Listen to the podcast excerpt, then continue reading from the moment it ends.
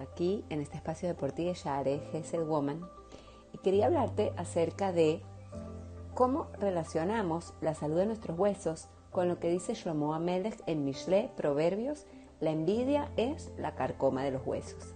Quiero contarte que los huesos no son estructuras rígidas sin vida, son células que van depositando calcio para poder estar suficientemente duros y rígidos para poder soportar nuestro cuerpo, mantener el movimiento, permitir que tengamos forma y estructura y evidentemente poder estar suficientemente fuertes para no quebrarse y no romperse.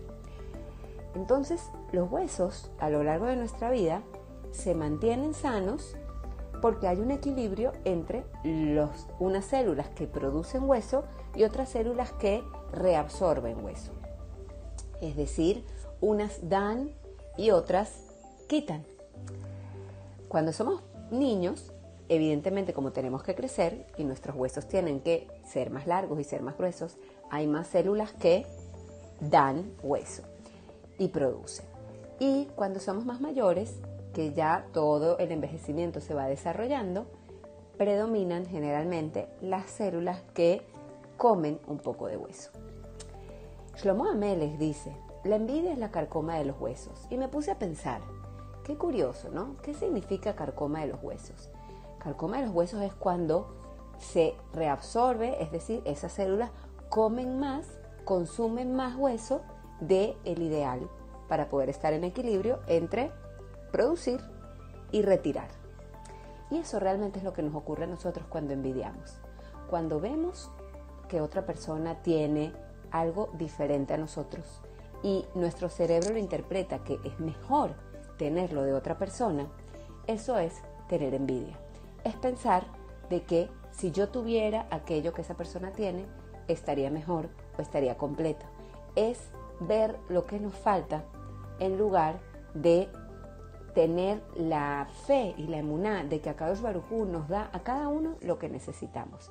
Es querer tomar y agarrar lo que no es nuestro y lo que no nos corresponde. Y por eso pensé yo que Shlomo Amelech hizo este paralelismo. Cuando comemos y queremos abarcar más de lo que nos toca, se nos corroen y se nos disminuyen los huesos.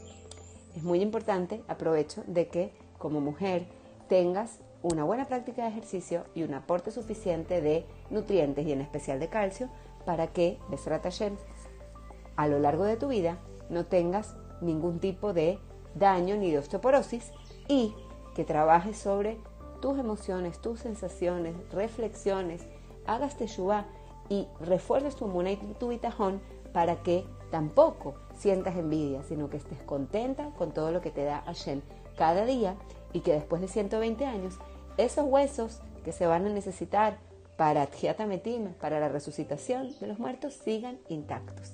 Te deseo una linda y buena semana.